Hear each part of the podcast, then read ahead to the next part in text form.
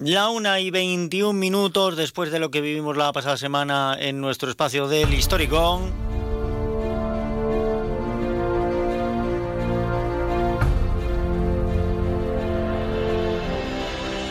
A ver, por favor, de verdad, de corazón, no manden más preguntas absurdas y que no tienen respuesta. Por- Porque no tienen respuesta, en primer lugar. Y segundo, porque no las vamos a responder. Aquí no estamos para responder preguntas. En todo caso, para formularlas. Como por ejemplo, ¿de qué nos va a hablar hoy Juan Manuel Palomino, el historicón? Buenos días, Emilio. Buenos días. Pues voy a empezar con un refrán. Un refrán español que dice que no hay mal que por bien no venga. Y es que a veces de una tragedia salen consecuencias inesperadas y a menudo beneficiosas, como en el episodio que hoy traemos aquí. Esta semana hablaremos del bombardeo que cambió la medicina para siempre y salvó millones de vidas. El 2 de diciembre de 1943, en plena Segunda Guerra Mundial, la Fuerza Aérea Alemana lanzó un gran ataque sobre el puerto de Bari. El bombardeo pilló por sorpresa a los aliados, que vieron cómo se hundieron 29 barcos y causó 300 muertos y más de 1.000 heridos, que fueron llevados a los hospitales de la zona. Pero lo sorprendente fue que al cabo de un par de días empezaron a llegar a esos hospitales muchos más, decenas y decenas de personas afectadas por unos síntomas similares, quemaduras en la piel, tos, problemas para respirar y pérdida paulatina de la vista. Y todos recordaban algo muy peculiar. El mar olía como a ajo. Además de unos cuantos civiles, los más afectados eran los hombres que habían trabajado en el rescate de los heridos del bombardeo. Gente que no había estado ni cerca de las explosiones, pero cuyo estado de salud empeoraba con rapidez. En vista de de que lo que estaba pasando, el mando estadounidense envió a Bari al teniente coronel Stuart Francis Alexander, porque era médico y sobre todo porque era experto en guerra química y porque ellos sí sabían lo que había pasado. Tras realizar una serie de pruebas a más de 600 afectados, Alexander concluyó que todos habían estado expuestos a gas mostaza. El asunto era gravísimo, porque el gas mostaza estaba prohibido desde el Protocolo de Ginebra de 1925 y su uso era un crimen de guerra. Sin embargo, dicho gas no provenía de las bombas alemanas.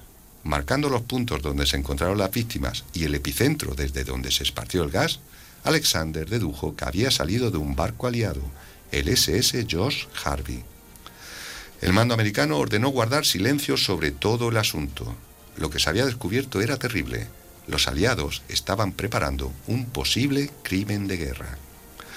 Como ya he dicho, el gas mostaza estaba prohibido desde 1925, pero los aliados tenían la mosca detrás de la oreja con los nazis y creían firmemente que estaban produciendo armas químicas para usarlas en la guerra. Así que sencillamente quisieron adelantarse. Mandaron al carguero SS Josh Harvey con un cargamento secreto de 2.000 bombas con 30 kilos de gas mostaza cada una. En total, 60.000 kilos del agente químico. La operación fue tan secreta que solo el alto mando y algunos de los tripulantes del barco sabían de la carga. Nadie de ninguno de los otros buques aliados que estaban en el puerto de Bari sabía nada, y aunque el teniente coronel Alexander no dijo a nadie lo del carguero, ordenó a los médicos de Bari que tratasen a los extraños heridos como si hubiesen estado expuestos a gas mostaza, y eso les salvó la vida. De los 628 heridos por el agente químico, solo murieron 89. Pero en realidad, Alexander salvó muchas más vidas, millones de vidas. Tomó muestras de tejido de los heridos en Bari y las analizó en el laboratorio. Viendo los resultados, se dio cuenta de algo que cambiaría la historia de la medicina. El daño producido por el gas mostaza se debía a que la gente impedía la formación de leucocitos, paraba su multiplicación. Y teniendo en cuenta que los leucocitos se multiplican muy rápidamente, este hallazgo significaba que había una manera de parar la multiplicación celular. En otras palabras, había una manera de curar el cáncer. Ya desde 1935, tanto en la Universidad de Yale como en la de Chicago, se había comprobado que el gas mostaza servía para parar el cáncer en ratones, pero claro, no podían experimentar en humanos con un arma química. Fue justo tras la guerra cuando les llegaron los datos de Alexander y de las víctimas de Bari. Gracias al bombardeo alemán, alguien había comprobado que lo que pasaba en ratones también pasaba en humanos. Y así, gracias a los estudios combinados de Yale y de Chicago, y al truculento hallazgo de Stuart Alexander, en 1946 se desarrolló el primer tratamiento de quimioterapia contra la leucemia. Lo llamaron mustina. Sí, por el gas mostaza. Los documentos que guardaban el secreto de la carga del George Harvey no se desclasificaron hasta 1959, aunque el revuelo no se montó hasta el 67, cuando se publicó el libro Desastre en Bari, donde se contaba todo. En ese momento, las autoridades americanas y británicas afirmaron que solo iban a usar el gas mostaza como represalia en caso de que los nazis usasen armas químicas, algo que lógicamente nunca se pudo comprobar. Es difícil saber si ese desastre en Bari evitó un crimen de guerra aliado, aunque no es totalmente descartable.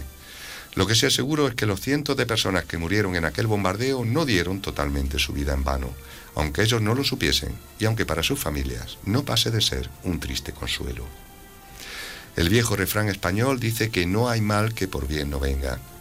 A veces es así, pero es mejor evitar hacer todo mal, no sea que no seamos capaces de sacar ningún bien de la maldad humana.